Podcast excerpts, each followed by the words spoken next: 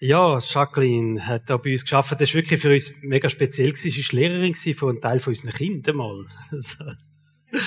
Und jetzt äh, hat sie Kids gemacht da bei uns.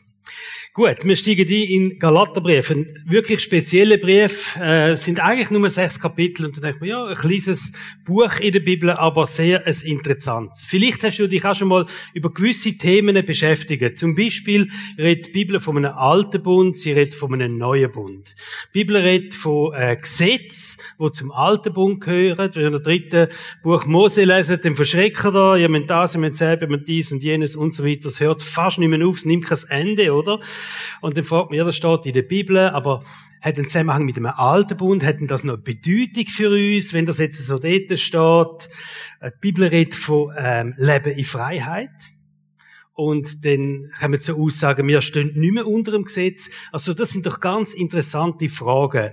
Und sehr viele haben so ein Halbwissen da drin und denken, ja, ich glaube, der Altbund ist das, der ist das und es könnte dies oder jenes bedeuten. Nach dieser Serie wissen das.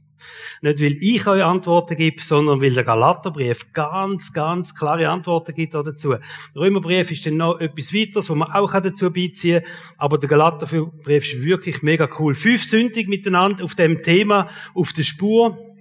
Und wir freuen uns wirklich, da dürfen einzutauchen. Ihr werdet profitieren von dem, indem wir vieles wissen, aber Endeffekt hat es eine Bedeutung für dein Leben, das Verständnis. Wenn wir das richtig verstehen, dann stehst du vielleicht anders da in deiner Gottesbeziehung. Du tust vieles anders verstehen, was in der Bibel ist, und darum ist das so wichtig. Der Paulus hat den Brief an Gemeinde in Galatien geschrieben. Das sind so ähm, Städte, wo dort vorkommen, Antiochia, Iconium, Lystra, Derbe. Wenn ihr das in der Bibel lesen, das ist die Gegend, wo der Paulus Gemeinde gegründet hat auf seiner ersten Missionsreise. Auf der zweiten und dritten Missionsreise ist er die Gemeinde auch wieder besuchen. Ihr könnt das alles nachlesen, Apostelgeschichte 13, 14 und 18. Die Gegend ist heutiges Türkei, Ankara. In dieser Region ist das.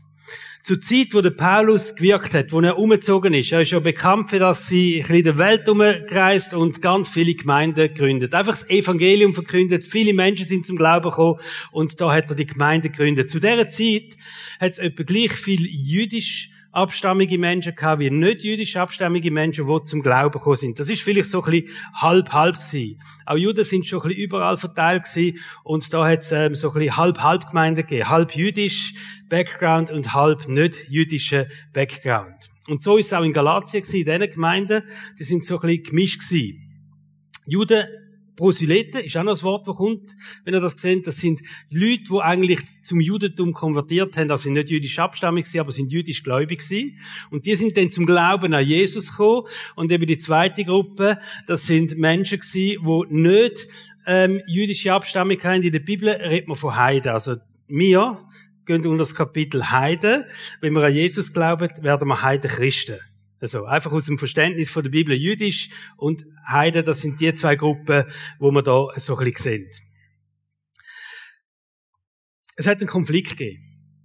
Und zwar, die Christen mit jüdischer Herkunft, die haben trotzdem, dass sie zum Glauben gekommen sind, und das ist nicht alles schlecht, aber sie haben den Sabbat gefeiert, sie haben verschiedene Reinheitsgebote eingehalten gehabt, sie haben ähm, Gesetze eingehalten noch aus der Tora, sie haben sich beschneiden lassen, und sie haben gefunden, das ist immer noch nach wie vor sehr, sehr wichtig, dass man das macht. Sie haben geglaubt, dass alle Menschen, die zum Glauben an Jesus kommen, ob sie jetzt mal Juden gewesen sind oder nicht Juden gewesen sind, weil der jüdische Glaube ja Basis ist vom christlichen Glauben, sie müssen das jüdische Zeugs auch einhalten.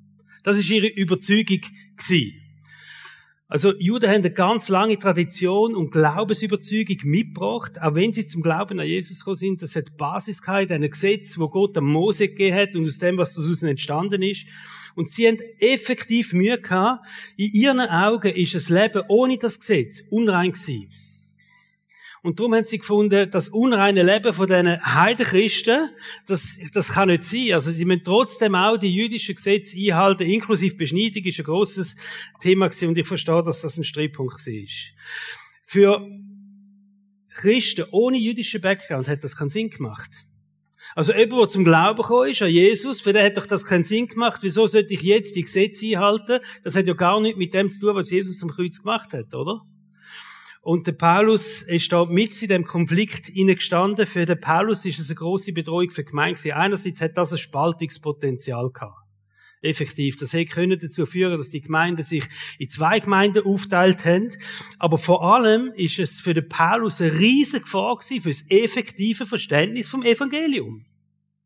Er hat gesagt, wenn man plötzlich jetzt noch irgendwelche Riten und Beschneidungen und, und Gesetze trotzdem noch zur Vorschrift macht, dann ist das eine Gefahr fürs Evangelium, weil das Evangelium heißt, wir sind gerettet allein aus Gnade, gerettet allein durch den Glauben an Jesus Christus.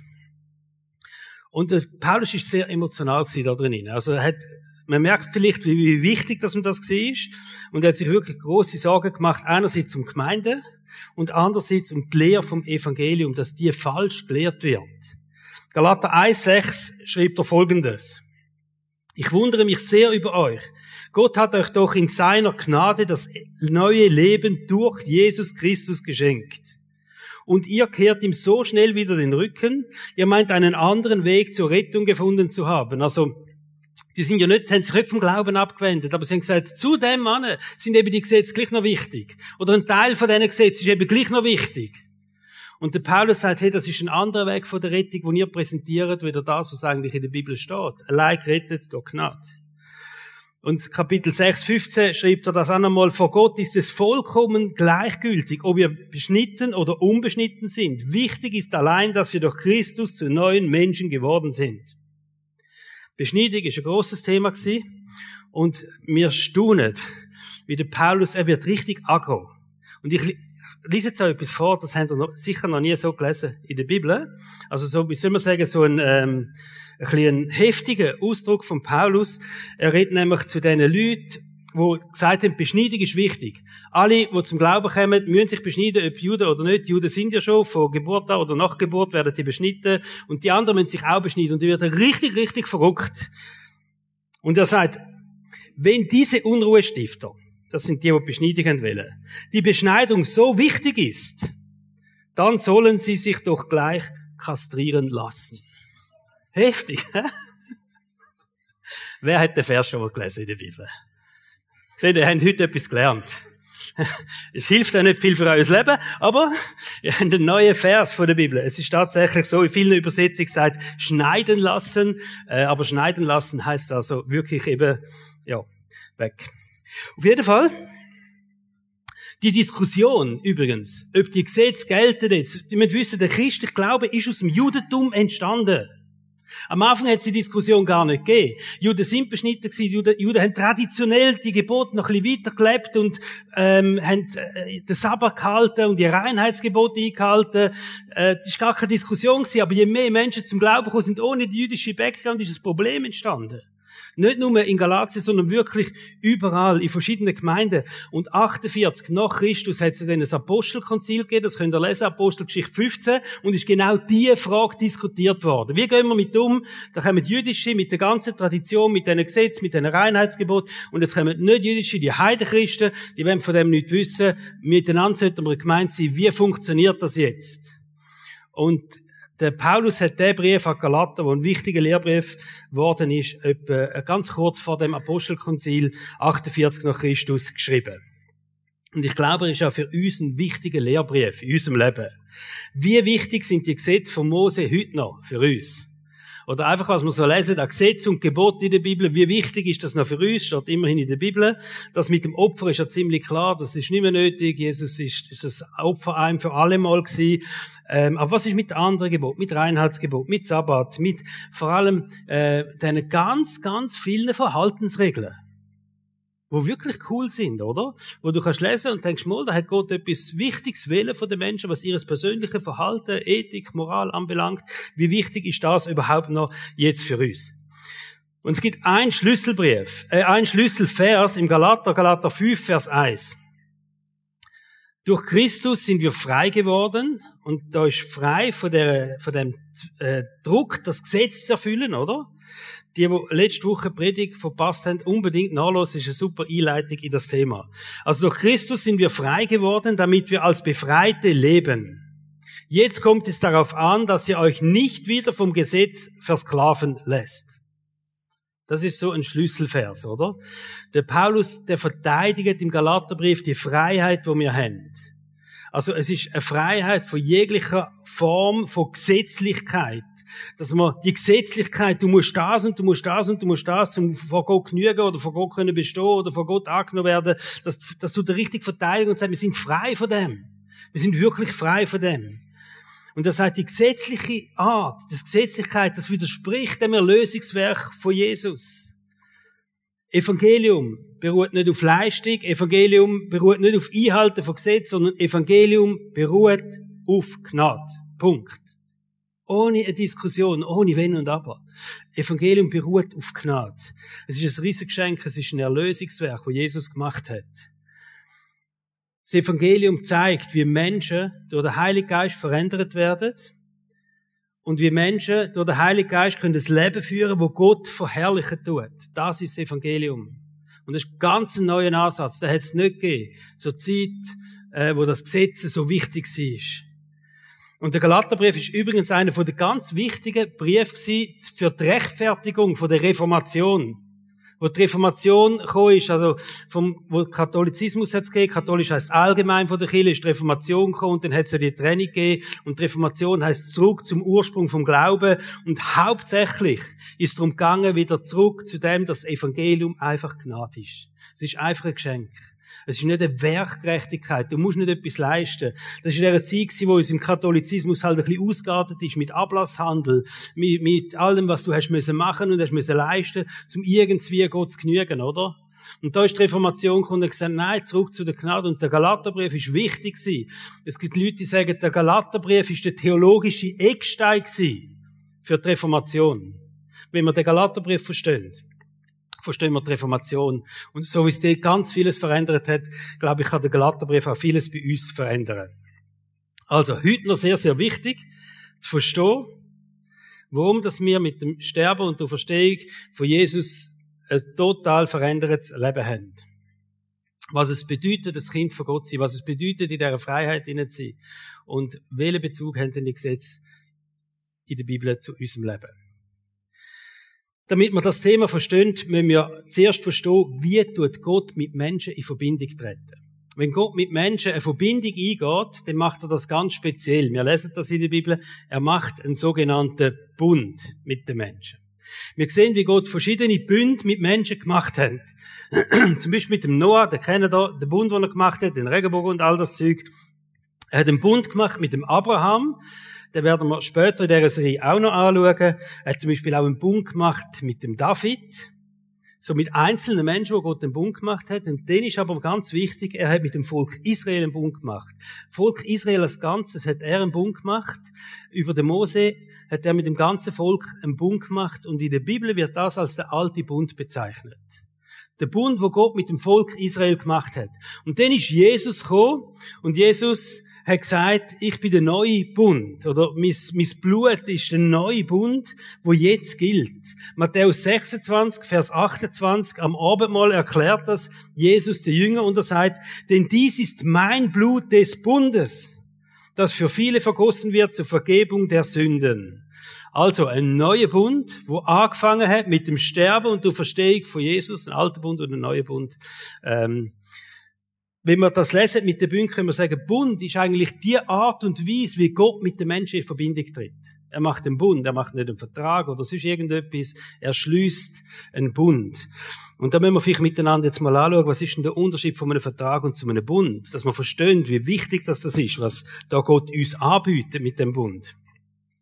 Verträge und Bünde, haben Ähnlichkeiten, aber auch gravierende Unterschiede. Bei einem Vertrag, da tun meistens zwei Parteien etwas aushandeln miteinander. Die sagen, wir regeln das so und so, ich liefere das, du lieferst das, wir halten uns an das, und dann machen wir einen Vertrag und dann wird das unterschrieben. Also es ist ein Aushandeln in vielen Fällen so einem Vertrag.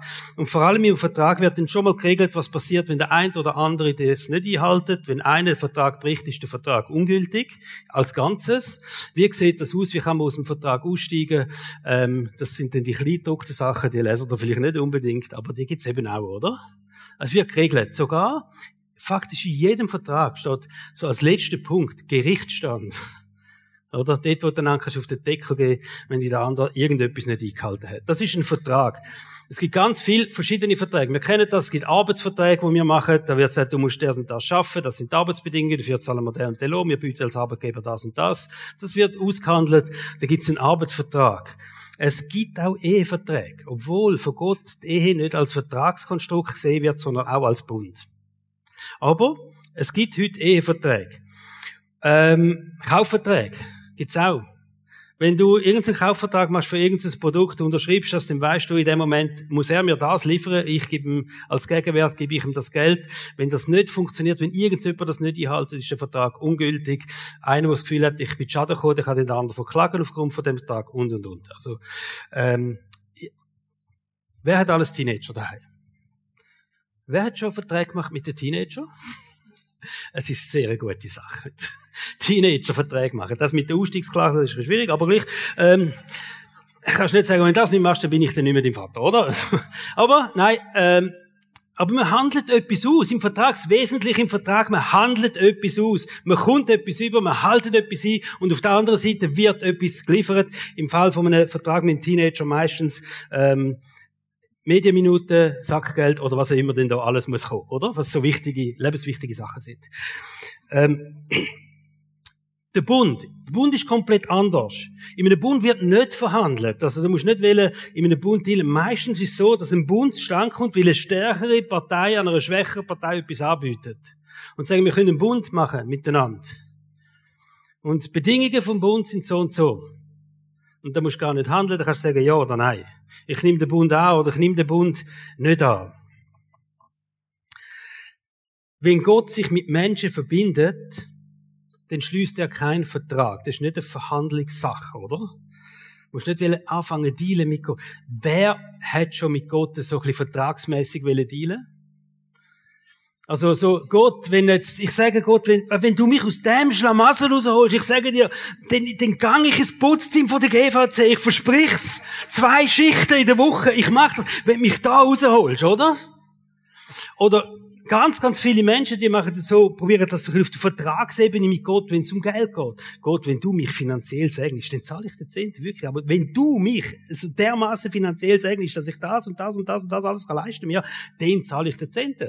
Ein bisschen übertrieben formuliert, oder? Aber Hand aufs Herz. Wir haben alle schon probiert, mit Gott zu dealen, oder? In irgendeinem Punkt. Gott, wenn du, und, ähm, ich muss dir heute leider sagen, Gott hat es nicht nötig, mit dir zu verhandeln. Schlichtweg nicht. Was kannst du Gott bieten? Was kannst du Gott bieten? Alles Geld und Gold gehört Gott. Äh, ihm gehört alles. Also ich meine, wir müssen ehrlich sein und sagen gegenüber Gott, wir können nicht viel in den Vertrag einbringen und es ist ähm, angenehmer, wir lassen es bei dem Punkt bleiben, oder? Wo Gott uns anbieten tut.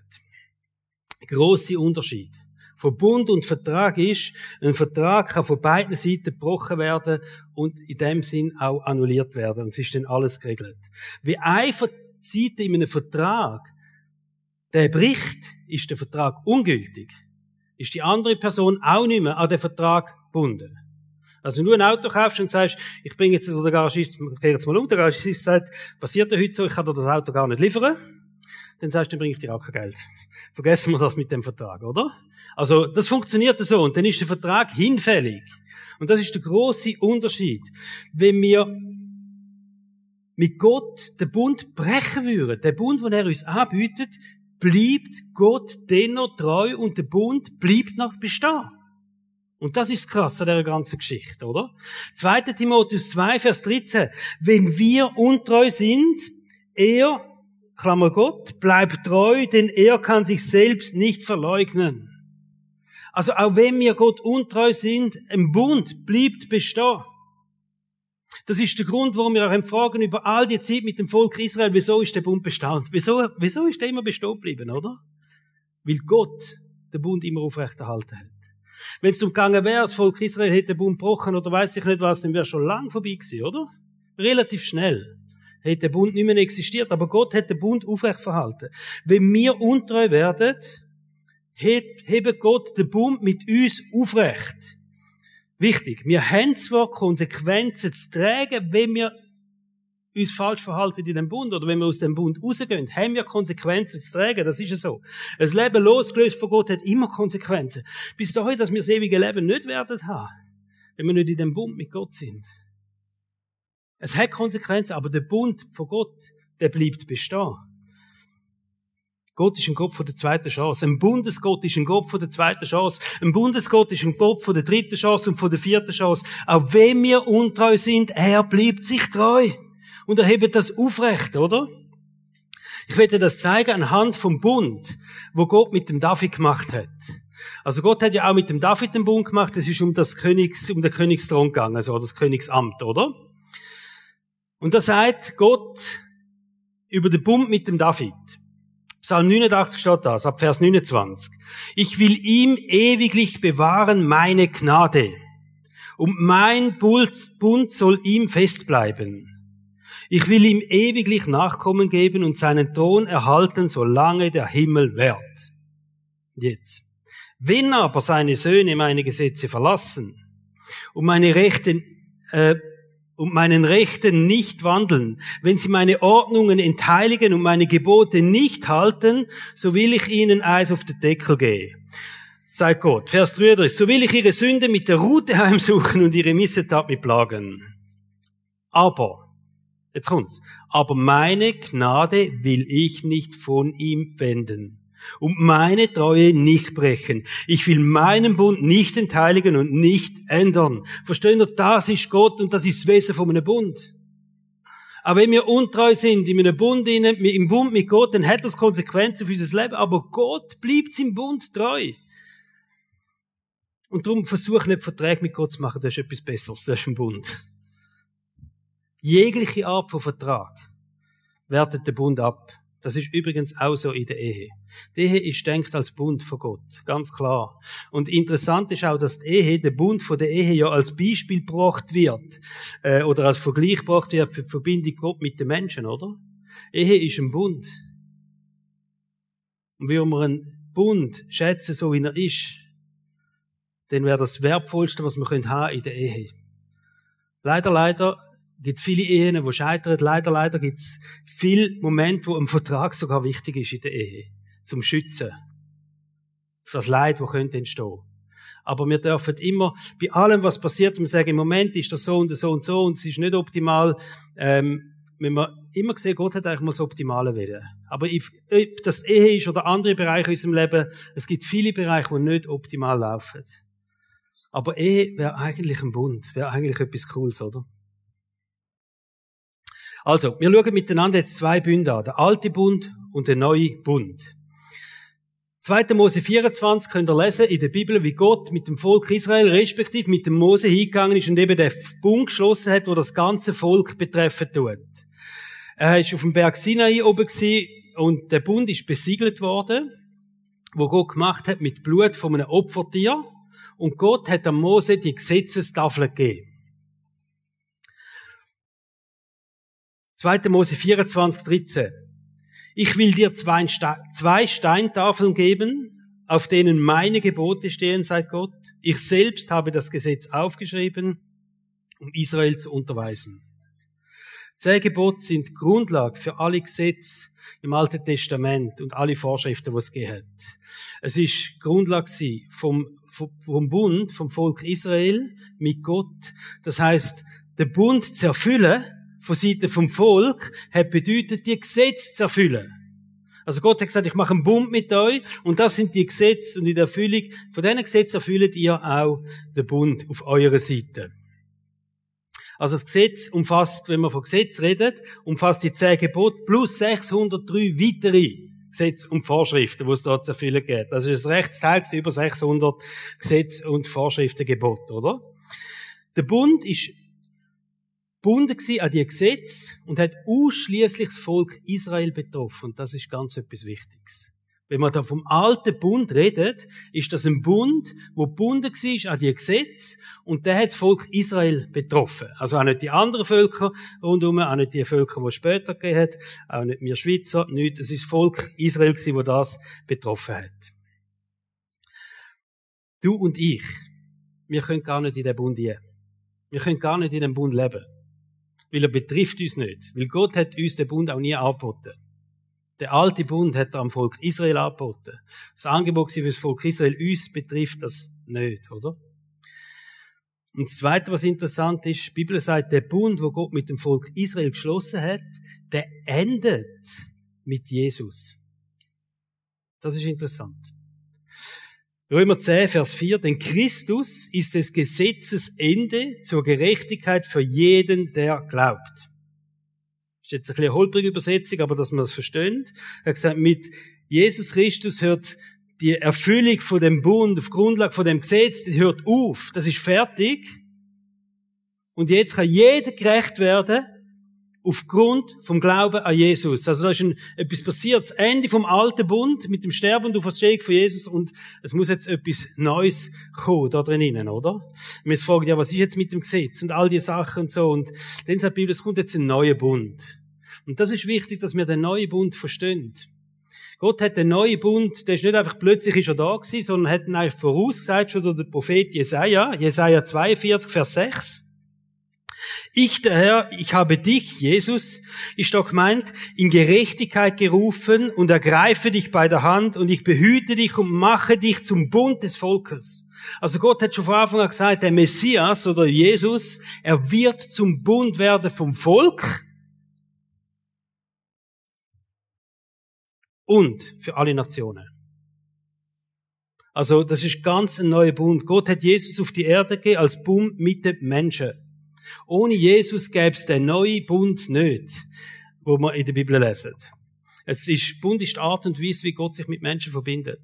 Es ist die Art und Weise, mit dem neuen Bund wird sich Gott mit uns Menschen, mit den Menschen, die an Jesus glauben, verbinden. Das ist das Angebot, das er uns macht. Durch das Sterben und die Auferstehung von Jesus ist der neue Bund besiegelt worden. Das Blut, wie auch der erste Bund, der alte Bund mit dem, mit dem Blut von Opfertieren müssen besiegelt werden. So ist mit dem Blut von Jesus der neue Bund geschlossen worden. Und Jesus sagt das, Matthäus 26, Vers 28 beim Abendmahl, denn dies ist mein Blut des Bundes. Jetzt verstehen wir das, oder? Das ist mein Blut von dem neuen Bund, das von vielen vergossen wird zur Vergebung von der Sünde der Moment, wo wir uns für ein Leben mit Gott, mit Jesus entscheiden, wo wir Jesus unser Leben übergeben. Wir können dem Bekehrung sagen, wir können dem Wiedergeburt sagen, aber es ist immer das Gleiche. Es ist der Moment, wo der Heilige Geist in unser Leben kommt und ein neues Leben schaffen tut. In dem Moment haben wir Vergebung von unserer Schuld, weil Jesus für unsere Schuld an dem Kreuz zahlt hat und wir stehen in dem neuen Bund mit Gott weil er sein Blut vergossen hat. Das Vergüssen vom Blut hat die zwei Bedeutungen. Es ist der neue Bund zur Vergebung der Sünden auch. Mit dem Erlösungswerk von Jesus endet der alte Bund und es existiert ein neuer Bund für alle Menschen, egal von welcher Ethnie, welche äh, Nationen, Juden oder nicht Juden. Jeder, der an Jesus glaubt, ist in dem neuen Bund eingeschlossen. Und jetzt Galaterproblem und äh, Paulus sagt jetzt zu den Juden dort, oder? Aber wir wissen jetzt, dass der Mensch nicht durch das Befolgen der Gesetzesvorschriften für gerecht erklärt wird, sondern nur durch den Glauben an Jesus Christus. Mit dem neuen Bund hat der alte Bund eine wichtige Bedeutung verloren. Wir schauen nächste Woche miteinander an, wie ist denn das genau mit dem Gesetz? Was haben denn die Gesetze genau für einen Zweck gehabt? Steht ja, man hätte es ja gleich nicht ganz können erfüllen. Und alle die Fragen. Es gibt ganz coole Antworten in der Bibel. Warum hat Jesus das Gesetz gegeben? Was für einen Zweck hat er mit dem Gesetz befolgt? Und welche Bedeutung hat es auch jetzt noch für uns? Das ist nächsten Sonntag. Aber wichtig ist, dass wir wissen, mit dem neuen Bund hat die Bedeutung von dem Gesetz, was damals kein im alten Bund, die hat es nicht mehr so gegeben. Es geht nicht mehr darum, um an Gesetze einhalten und durch das Anerkennung bei Gott zu haben, sondern allein durch den Glauben an Jesus. Und jetzt sage ich auch noch etwas Interessantes, einfach für die, die das theologisch noch ein bisschen wollen. Es hat ja einen Konflikt gegeben bei Jesus. Jesus, als er auf der Welt war, hat da ja angefangen zu wirken und in diesen drei Jahren Wirkungsfeld in der Öffentlichkeit ein riesiger Konflikt war, immer mit den Pharisäern. Immer oder? Viele Streitfragen. Und es ist viel um Einhalten gegangen von Verhaltensregeln, von so Reinheitsgebot. In all dem hat es immer Lampen miteinander. Die haben immer andere Auffassungen gehabt. Sabbat, eine grosse Streiterei immer um den Sabbat gewesen, oder? Es hat einen Grund. Pharisäer und Schriftgelehrte haben den alten Bund repräsentiert. Einhalten von diesen Gesetzen. Jesus aber hat den neuen Bund repräsentiert. Aber der neue Bund hat es noch nicht gegeben. Der neue Bund ist erst entstanden durch Sterben und die Verstehung von Jesus. Und in dem Spannungsfeld hinein, Jesus als Repräsentant bereits von dem neuen Bund, oder? Das Leben in der Freiheit, wo nicht mit der Erfüllung vom Gesetz im Zentrum steht, sondern andere Sachen erzähle ich nächste Woche noch. Dann, ähm, hat es das Spannungsfeld gegeben, oder? Alter Bund, neuer Bund, da hat es drei Jahre ein bisschen Überschneidung gegeben mit dem Leben von Jesus. Die Schwierigkeit war auch, dass Jesus in dieser Zeit, wo er öffentlich gewirkt hat, eigentlich nie öffentlich über den neuen Bund geredet hat, erst beim Abendmahl. Erst beim Abendmahl hat er gesagt, und das ist denn eigentlich die Erfüllung von dem. Das ist denn der neue Bund. Das ist das Blut, das vergossen wird für den neuen Bund. Und darum glaube ich, das sind die wichtigsten Worte von Jesus. Und die werden wir jetzt einfach mit heine heute, wo Jesus am Kreuz äh, gehangen ist. Und Johannes 19, Vers 30 steht das, wo Jesus gesagt hat, es ist vollbracht. Es ist vollbracht. Und das hat er, das ist ein Sieges, Ruf von Jesus, verstehen da. Das ist ein Ruf gewesen, die unsichtbare Welt raus. Und er hat gesagt, lasst Leute, und jetzt existiert er. Jetzt ist es vollbracht. Es existiert der neue Bund von Gott mit den Menschen. Und das hat eine Wahnsinnsbedeutung, das Wort, das ist vollbracht, einfach wenn wir auch an den Bund denken. Und wenn wir an Jesus glauben, dann leben wir in dem neuen Bund. Und ich will dir einfach mitgeben, dass du weißt, wenn du jemals wieder ins Verhandeln kommst mit Gott, ins Dealen mit Gott, in schwierigen Situationen, oder du hast Fragen an Gott, und du sagst, es kann doch nicht sein, dass jetzt das oder jenes passiert. Das Größte, was Gott dir anbieten kann und anbieten tut, ist der Bund, wo du drin kannst leben. Und das ist totales verändertes Leben. Das ist der Inhalt von dieser Predigserie, die wir miteinander anschauen. Das veränderte Leben, das neue Leben in dem neuen Bund hinein das größte Geschenk, das größte Privileg, das wir überhaupt als Geschöpf auf dieser Welt können haben, in dem neuen Bund leben. Kommen wir stehen auf und wir beten miteinander.